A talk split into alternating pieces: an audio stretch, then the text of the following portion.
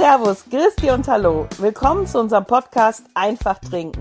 Trinkspaß und Glaskultur mit René Kollega. Mein Name ist Zeni Savané und er ist mir zugeschaltet Österreichs Top Ten Sommelier René Kollega, der zusammen mit mir unseren heutigen Gast begrüßt. Für zwei Folgen haben wir bei uns Gottfried Lamprecht vom Weingut Herrenhof Lamprecht. Wir freuen uns. Aber jetzt erstmal grüß die René, damit wir deine Stimme auseinanderhalten können. Grüß euch wieder mal aus der wunderschönen Südsteiermark. Heute zu Gast Mr. Rebsorte Mr. Gemischter Satz, Gottfried Lamprecht aus dem wunderschönen Markt Hartmannsdorf.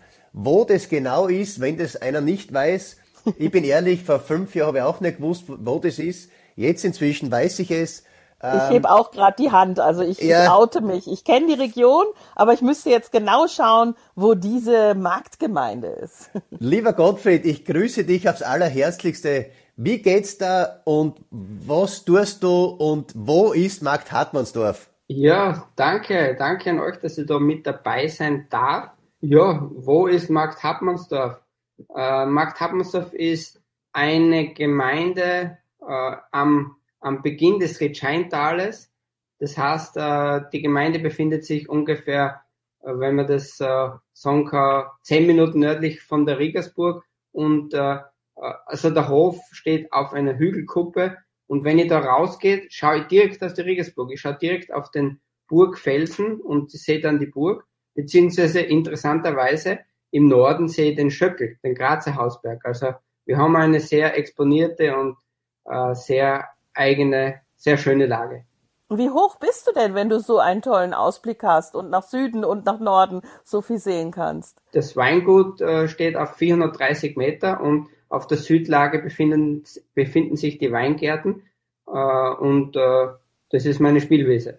Ja, schöne Spielwiese. Diese Region, ich möchte das bitte nochmal für mich, aber auch für die Zuhörer so ein bisschen erklären, ist sehr, sehr vielfältig, hat auch, ich sag mal, für Genussmenschen sehr viel zu bieten. Also da gibt's nicht nur Schokolade, Rum, Whisky, also wer sich da auskennt, weiß, man kann da eine schöne Rundtour machen, Essig und so weiter, aber eben auch Wein und Weinberge. Aber ist das eher was traditionelles, kleines, feines oder ist es ähnlich wie in der Südsteiermark, dass deine Nachbarn drumherum auch alle Wein machen? Äh, also in unserer Gemeinde gibt es insgesamt vier Winzer, äh, eher kleinere, sage ich jetzt mal so, und Buschenschank, Buschenschenker.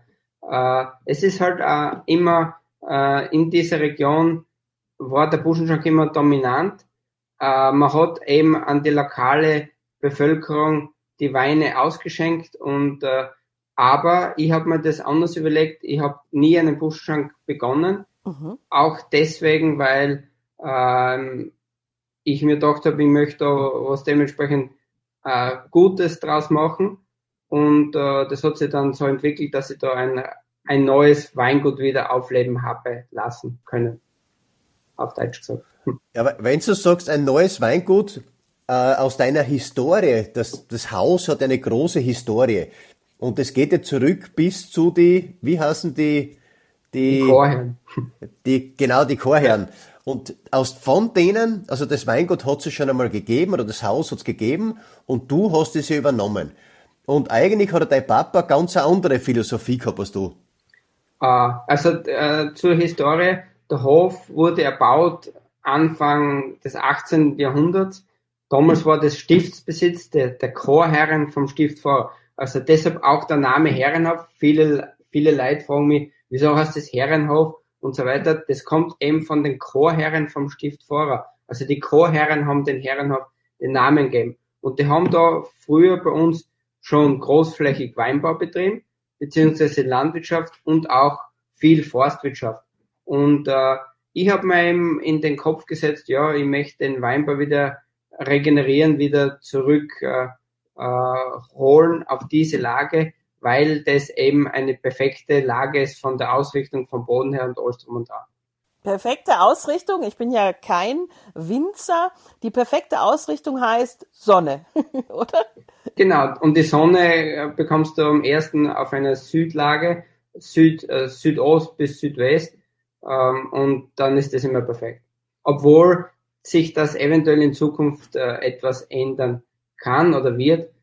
Sprichwort Klimawandel. Mhm. Ja, da reden wir gerne in der zweiten Folge drüber. Das heißt, du hast diesen, diesen Schatz gehabt, er war in der Familie und ihr, ihr seid traditionell eben in dem, wie man so schön sagt, Vulkanland verwurzelt. Das heißt, dieser Boden, die Erde und das ganze Klimatische, das bestimmt jetzt dann seit der Entscheidung dein Leben.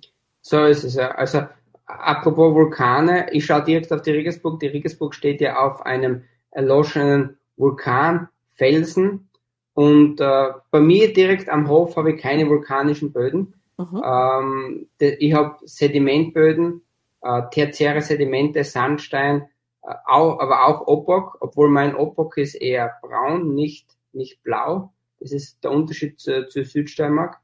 Ich, ich bin dann doch im nördlichen Teil des Vulkanlandes ich bin ungefähr zehn Minuten von der Regensburg entfernt und schaue, wenn ich Richtung Norden rausschaue, auf direkt auf den Schöckel. Also der Grazer Hausberg und im Süden die Regensburg. Dort, und der Hof steht oben äh, am, am Hügelkamm. Das ist perfekt.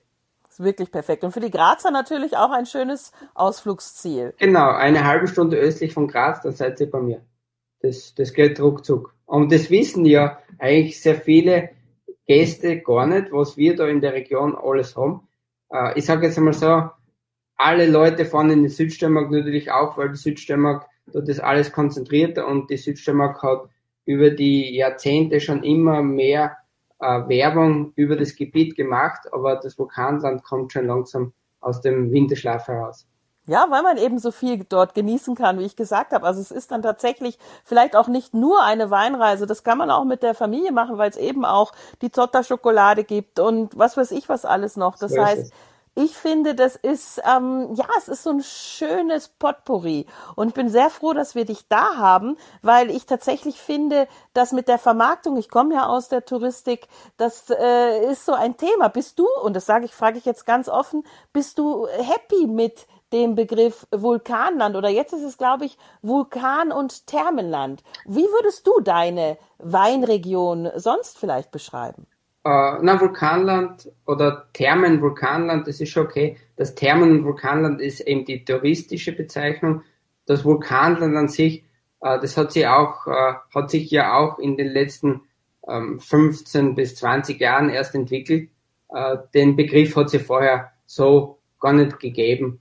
Das, äh, das, war ja immer nur innerhalb der Bevölkerung, äh, hat man gesagt, ja, man ist eh in einem Vulkanland so ungefähr. Und dann hat sie eben, äh, hat sich das eben herauskristallisiert, dass das Gebiet so heißen kann und auch soll.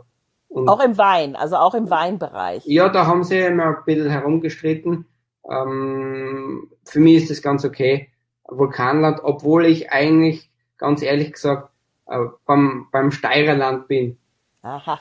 So, liebe Freunde, ihr habt jetzt genug. Ich liebe das Vulkanland, aber mich interessiert jetzt einmal, Gottfried, warum hast du so viele Rebsorten? Welche Böden hast du? Und warum passt der gemischte Satz so gut zu dir? Und, weil du gesagt hast, der Schöckel, äh, ich glaube, dass die ganzen Einflüsse, du hast ja verschiedene Einflüsse. Die Einflüsse eben vom Vulkanland an sich, dann wahrscheinlich kühlere Einflüsse vom Schöckel. Das heißt, wir haben jetzt viel zum Aufarbeiten, was eben um das Thema Wein geht. Frage Nummer eins, Rebsorten. Warum bist du Mr. Rebsorte geworden? Uh, weil die Vielfalt, die Vielfalt ist King. Uh, eine Vielfalt uh, ist, ist im Endeffekt, gerade wenn es um den Klimawandel geht, ist, die, ist eine Vielfalt immer das Beste, weil man gewisse Änderungen im, im, im Klima und so weiter ausgleichen kann durch Vielfalt. Das, das ist jetzt nicht nur beim Wein so, sondern das ist in, in allgemein in der Landwirtschaft so. Mhm. Und hast du das, wenn ich da direkt äh, als Nichtwissender äh, nachfragen darf, du hast damals dich dann entschieden, aus, ähm, ich sag mal, was waren es wahrscheinlich, äh, äh, Äpfel oder Marillen oder was auch immer, ähm, die nicht mehr und dann zum einen die Entscheidung, das kommt weg und dann ich pflanze neu an. Hast du von Anfang an als Newbie in der, in der Branche oder in dieser Funktion, als neuer Winzer gesagt, ich pflanze ganz viele verschiedene Reben an? Na, das hat sich eigentlich über die Jahre so entwickelt, weil ich einfach gemerkt habe, dass die Vielfalt immer äh, am besten funktioniert hat. Weil ich bin ja, ich habe ja begonnen 2006 meinen ersten Weingarten am Hof wieder auszupflanzen. 2007 habe ich mein Biozertifikat eingelöst. Da war ich eigentlich einer der ersten in der Steiermark. Also ich bin so ungefähr die zweite Biogeneration hinter einigen südsteirischen äh, Bierbetrieben, die eh schon äh, das sehr lange schon machen. Und ich bin da als, als zweite Generation mit eingestiegen und habe dann gemerkt, äh, dass im Bierbereich eine Vielfalt immer von Vorteil ist, weil man kann oder man hatte die äh, chemisch-synthetischen Tools im Weingarten hat man nicht. Und deshalb muss man schauen, dass die Vielfalt eben mit Hilfe der Vielfalt, dass man da dann auch zu seinen äh, Trauben kommt. Also Vielfalt, also für, äh, fürs Verständnis eben, die Vielfalt deshalb, weil eben es gibt Rebsorten, die halt anfälliger sind für Peronospora oder Oidium, also echten und falschen Mehltau. Dann gibt's, man, was halt richtig spannend ist, Rebsorten, die halt früher reif werden, die später reif werden. Und bei dir ist dann einfach so, dass du dann gemischter Satz, falls es jemand wirklich noch immer nicht gehört hat, beim gemischten Satz ist es so, dass alles zur selben Zeit gelesen wird. Das heißt, du hast ja eigentlich einen, ähm, eine, ein Rebsorten und eine reife Vielfalt, was du liest. Das heißt, du hast reife Trauben, die halt ein bisschen kräftiger, deftiger sind, aber auch Traummaterial, was halt ein bisschen weniger reif ist, dafür ein bisschen mehr Säure hat. Und das Verständnis vom gemischten Satz war es seinerzeit einfach, dass man eben alles zusammen gelesen hat, damit man eben, und da bin ich schon dafür, das Thema Herkunft auch perfekt transportieren kann. Ich glaube, Herkunft ist bei dir auch ein Riesenthema. So ist es. Also ich habe eine Lage, das ist der Bucherberg und den möchte ich als gemischten Satz interpretieren, sowohl weiß auch als, als, auch als Rotwein. Also äh, wenn ich bei der Ernte, äh, wenn wir bei der Ernte einen gemischten Satz ernten und in der Kiste, in der Lesekiste äh, sind die verschiedenen Trauben, verschiedene Formen, da geht mir das Herz auf. Das, das ist wirklich ein Anblick, der ist so genial. Äh, und äh, dort daraus Wein zu keltern, äh, das ist, das fasziniert mich einfach, was da dann draußen entstehen kann der auch schmeckt. Jetzt komme ich ja als Konsument. Ich glaube, das ist Kunst, das ist ja fast Magie, Hexerei, dass das dann auch aufgeht, dass das schmeckt. Also ich freue mich auch schon auf die zweite Folge, weil da werde ich dazu noch ganz viele Fragen stellen, weil ich mich immer frage, wie schafft dann der Winzer das, dass das wirklich schmeckt? Jetzt habe ich aber noch eine Frage, weil der René ja auch sagt, du bist King of Rebsorten und es sind so viele Rebsorten. Was sind denn viele Rebsorten, äh, liebe Herren? Ab wann würde man sagen, das, an diesem Hof werden wirklich viele Rebsorten verarbeitet oder Also ich habe äh, also ich habe über die Jahre immer wieder Rebsorten dazu ausgepflanzt. Ich habe ich bin um die um gewisse Rebsorten äh, zu bekommen, bin ich über Zäune geklettert. Ich, ich habe äh, also das darf ich gar nicht so laut sagen, was ich da alles. Es hört keiner zu. Es hört, ja. Genau, ganz nicht. Bei uns hört keiner zu, das ist vollkommen wurscht. Ja, genau. Also äh, man muss auch da ein bisschen ähm, Hindernisse überwinden und äh, das habe ich gemacht und dadurch habe ich eben eine gewisse Vielfalt äh, ausgepflanzt und die Vielfalt ist dann bei mir jetzt nicht 5, 10, 15 Rebsorten, sondern ich habe da schon die 100er Marke geknackt. Was? Also teilweise uralte Rebsorten, die gibt's nur mal bei mir in der Steiermark. Die hat's alle mal früher gegeben bei uns, aber äh, die hat man dann einfach, auf, auf die hat man dann einfach über die Jahr, Jahre, Jahrzehnte vergessen. Also über 100 Rebsorten. Ja. Man, ich Über bin ehrlich, 100, ich muss das nochmal betonen. Ja. Also jetzt habt ihr mich wirklich. Damit habe ich nicht gerechnet. Auch in der Vorbereitung zu dieser Folge. Ich habe mit allem gerechnet, was da kommt. Aber über 100. Und, und was ist dann zum Beispiel der Name einer Rebsorte, die es sonst nicht mehr gibt in der Steiermark? Ähm, das ist zum Beispiel Adelfränkisch oder Grünfränkisch oder weißer Kataka äh, oder roter Kataka gibt's auch. Hat es auch einmal bei uns gegeben. Ähm, und äh, es gibt eine große Vielzahl an alten Rebsorten, die eben nicht mehr bei uns kultiviert werden. Das, und das, äh, und das äh, möchte ich wieder ändern oder habe ich bei mir am Berg geändert. Aber allerdings immer mit dem Fokus auf das Terroir. Weil man sagt ja, oder ich habe das einmal von einem französischen Winzer mitbekommen, der, der zu mir direkt ins Gesicht gesagt hat, der echte Terroirwein ist im, kann nur ein gemischter Satz sein, weil die Vielfalt an Rebsorten, jede Rebsorte nimmt ein gewisses Stück mit von der Lage, mhm. vom Klima, vom Boden und das Gesamte, das Gesamtkonzept schmeckt dann wirklich so, wie es dort ist. Und das hat mich von Anfang an sehr fasziniert. Und deshalb mache ich das auch so. Und dann auch noch biologisch. Das heißt, das du auch, weißt, ja. dass das funktioniert, dass diese verschiedenen Rebsorten alle hervorragend gedeihen und du nimmst nicht die Chemiekeule. Na, äh, die Chemiekeule habe ich von Anfang an nie genommen, obwohl es ist in der Steiermark nicht immer sehr einfach, äh, immer ähm, wetterbedingt. Genau, weil, weil, wir haben ja auch äh, ein niederschlagsreiches Klima. Wie, man wird sehen, wie das in Zukunft weitergeht, ob es tatsächlich trockener wird oder ob es so bleibt und so weiter. Aber die Steiermark ist auch recht anspruchsvoll vom, vom Einsatz im Weingarten. Mhm. Also arbeitsintensiv. Genau, ja. Und René, für dich als Sommelier, als absoluter Weinliebhaber, ist das dann so eine Schatzkiste, wenn du diese ganzen Rebsorten noch entdecken kannst oder rausschmecken kannst? Also äh, vom Rausschmecken sind wir weit entfernt. Äh, ich habe mit Gottfried schon ab und zu geredet über das Thema, was er im Weingarten hat. Und wenn er da aufzählt, was er da hat, ich habe mein Leben noch nie was gehört davon. Ich habe nicht einmal gewusst, dass es die Rebsorten gibt. Ähm, was halt richtig spannend ist und was ich auch nachvollziehen kann inzwischen, das ist eben das Thema Herkunftsgedanke, dass eben eine Rebs, man, das ist immer, das ist die Krux in der Steiermark. Äh, es gibt inzwischen Betriebe, zum Beispiel das Weingut Sattlerhof, die setzen jetzt wieder auf eine Herkunft, zum Beispiel den Pfarrweingarten. Die haben früher äh, eben aus dem Pfarrweingarten separat einen Weißburgunder, einen Grauburgunder und einen Mordelau gemacht und machen jetzt daraus auch einen gemischten Satz. Weil sie sagen, die Herkunft ist viel stärker als die Rebsorte und die Rebsorten widerspiegeln eben die Herkunft. Die Wiener haben ein eigenes DAC für den gemischten Satz erfunden oder gemacht eben. Äh, und die setzen ja 100% auf das Thema gemischten Satz und glauben eben, dass sie mit dem gemischten Satz die Herkunft am besten reflektieren können. Äh, es ist halt dann immer spannend, wenn man so viele Rebsorten hat, dass man dann eben mit den unterschiedlichen Rebsorten die Herkunft widerspiegelt. Ich glaube natürlich immer daran, weil wenn der Winzer, also die Herkunft und der Boden ist nur ein Part, aber der Gottfried geht ja noch eins weiter.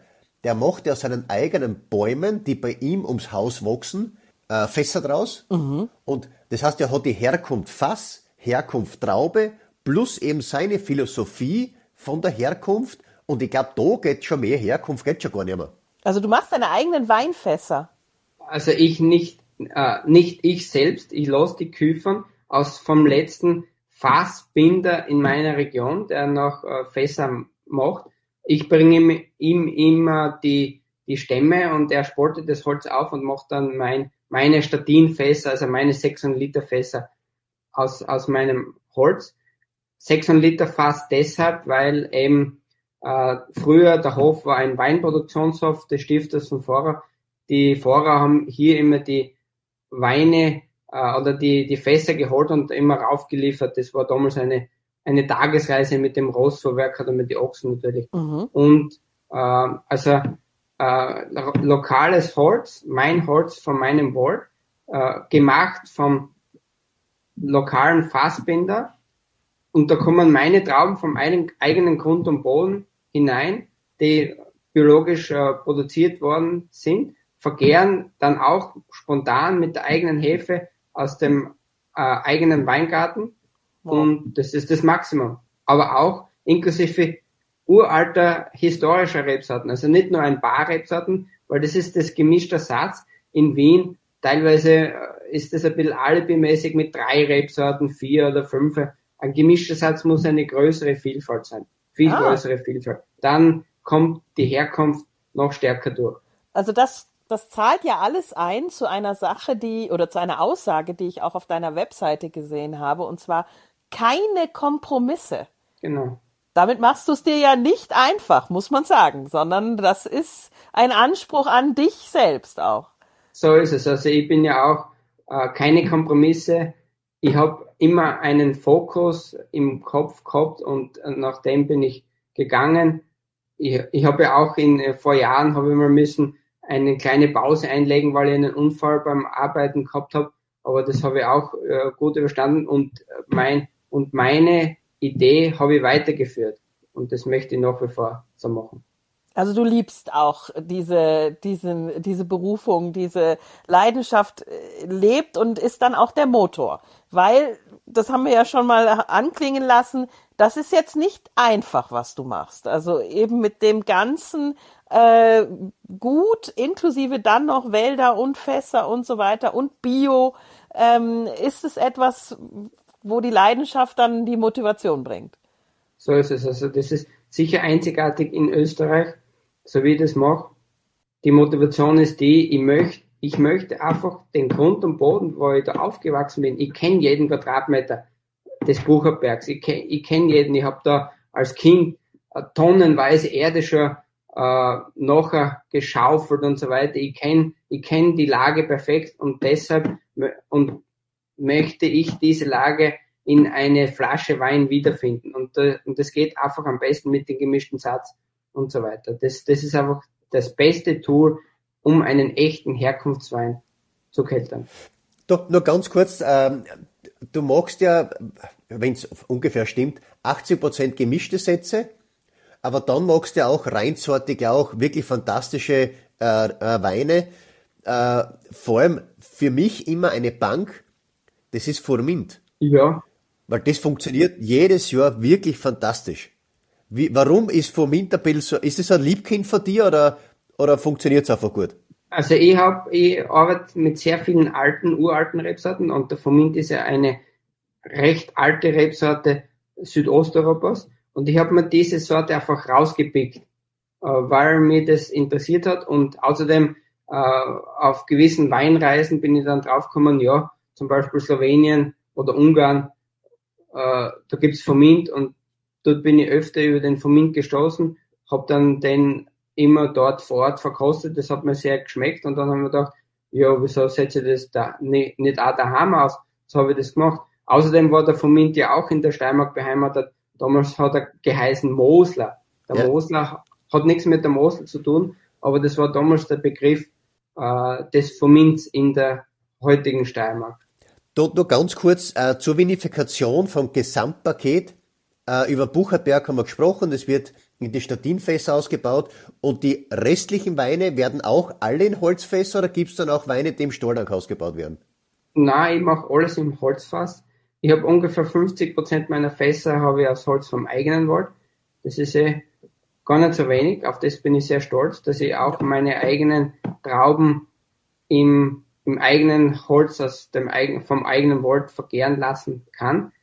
Und äh, hauptsächlich, hauptsächlich 600 Liter Fässer. Natürlich habe ich 1, 2, 3, 300 Liter Fässer oder auch 800 Liter Fassel und so weiter. Aber das 600 Liter Fass deshalb, weil das ist, äh, weil das das Statinfass war und das war immer sehr eng verbunden mit dem Hof, mit dem Herrenhof, aufgrund der Tatsache, dass da früher die Fässer immer raufgeliefert wurden. Anstift war. Du, und Buchertberg on das Kinn, das heißt, du machst ja auch einen klassischen Orange Wein. Äh, ja, wie lang, das ist eine Spielerei. Ja, das ist eine Spielerei. Den, den, gibt's, den gibt's nicht jedes Jahr, oder gibt's jedes Jahr? Nein, den gibt's nicht jedes Jahr. Immer wie es passt, wie es mir taugt. Und manchmal ist es ein gemischter Satz, dann habe ich auch schon mal Grauburgen da draus gemacht. Äh, also Orange-Variante. Dann ha, einmal habe ich Weißburgunder zum Beispiel mal verwendet äh, als Orange Wein, aber im, im Endeffekt ist es der äh, Bucherberg on the Skins ist immer der Orange Wein. Also es gibt Bucherberg Weiß, es gibt Bucherberg Rot, es gibt Bucherberg on the Skins. Das sind so meine drei Weine, bei denen die Lage im Vordergrund ist. Ansonsten verwende ich bei den Weinen immer die Bodenstruktur mit am, am Etikett. Genau. Mhm. Also man merkt schon, es wird bei dir nicht langweilig. Also ich, ich, ich, ich erlebe da schon, also beim Zuhören alleine, sehr viel Dynamik und du bist auch, wenn man jetzt Menschen, sag mal so einteilt, bist du, glaube ich, nicht so der Bestandstyp, der also sagt, na, bei mir ist gut, wenn alles so bleibt, wie es ist. Das hat schon immer gut funktioniert, sondern äh, natürlich äh, lebst und liebst du die Tradition deiner Region oder deines Weingutes mit der ganzen Geschichte. Aber es hast, es ist auch überhaupt kein Problem für dich mal zu sagen, ich probiere eine neue Traube aus, die habe ich auf einer Weinreise kennengelernt oder in dem Jahr funktioniert das gut dann habe ich äh, einmal Lust daraus, wie du gesagt hast, dann mache ich halt einmal Bra äh, Grauburgunder da. Äh, also ich muss sagen, toll, ist auch für mich als, als Konsument, als Weinliebhaber dann äh, wichtig, dein Weingut zu besuchen. Da reden wir nochmal in der zweiten Folge drüber. Und ja, immer wieder neu zu verkosten, was es bei dir so gibt in, in welchem Jahr.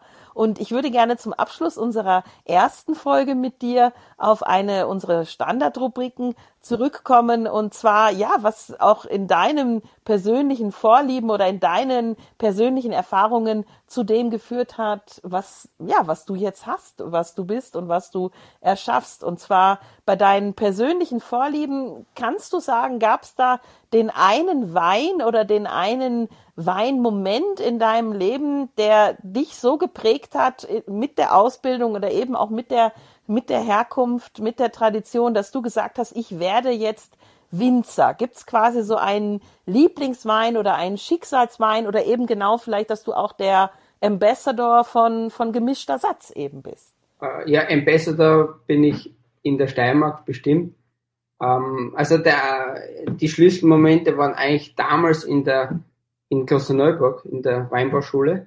Wir haben da am Abend immer Weine verkostet im Internat, inoffiziell, also äh, darf man gar nicht so laut sagen. Das hört auch, wie gesagt, auch das hört ja. keiner. Ja, nein, hört keiner natürlich nicht. Äh, aber ähm, de, damals, äh, also meine Schulkollegen, teilweise aus guten, sehr guten, äh, sehr berühmten Weingütern, haben immer wieder Flaschen mitgenommen und wir haben die am Abend verkostet. Und äh, irgendwann äh, haben, äh, haben sie mir meine Antwort, äh, Fragen dann nicht mehr beantworten wollen, weil es ja lästig war und mich, mich das so interessieren angefangen hat. Wie schmeckt der Wein? Wieso schmeckt der so? Was hast du dort gemacht? Was hast du im Keller gemacht? Wie schaut's im Weingarten aus? Oder wie machst du das im Weingarten? Und äh, das hat mich dann so zum Interessieren angefangen, dass ich gesagt habe, ja, ich, ich möchte zu Hause wieder starten. Und äh, am Anfang war das natürlich nicht gar in welche Richtung, dass das gehen wird, aber es hat sich dann über die Jahre so herauskristallisiert, dass es dann doch wieder ein Weingut geworden ist. Dann kann man so sagen, dass, weil du vorher gesagt hast, ein Elsässer Winzer, war das zufällig Marcel Deiss? Ja, er ist ja der, der Typ, ja. der sich am meisten mit dem gemischten Satz beschäftigt oder das am meisten propagiert. Und ist, ist es auch ein bisschen ein Vorbild von dir oder, oder oder kann man schon sagen, ob, äh, einer, auf den du aufschaust? Äh, aufschauen auf jeden Fall, äh, weil der hat einfach, äh, er hat einfach das gemacht, so wie, wie er sich Wein vorgestellt hat, beziehungsweise wie er die Historie seines Gebietes in einer Flasche Wein wiederfinden möchte. Und das, und das möchte ich ja auch. Ich möchte ja mit modernem Wissen möchte ich ja auch äh, mein, meinen Grund und Boden in eine Flasche füllen. Falls er nicht weiß, wer Marcel Deiss ist, äh, der kommt aus Bergheim und ist für mich einer der, der besten Produzenten äh, für, für, für Weißweine aus dem Elsass und das ist irrsinnig spannend, was der macht. Und das ist nichts Normales, also das ist richtig, richtig spannend. Ja, also für mich ist sowas sehr spannend, vor allem, weil wir dann ja auch noch lernen werden, dass es Rotweine als gemischten Satz gibt. Also das ist etwas, worüber wir in der zweiten Folge sprechen werden. Und in der Zwischenzeit, Hauptsache einfach trinken, stay hydrated und denkt an die Elektrolyte. Vielen Dank fürs Zuhören. Schaltet auch bei der nächsten Folge gerne wieder ein und wir freuen uns auf euer Feedback auf den verschiedenen Streamingdiensten und eurem iPhone. Danke. Ciao. Gemischter Satz. Trinken, trinken, trinken. Bitte tschüss. Baba.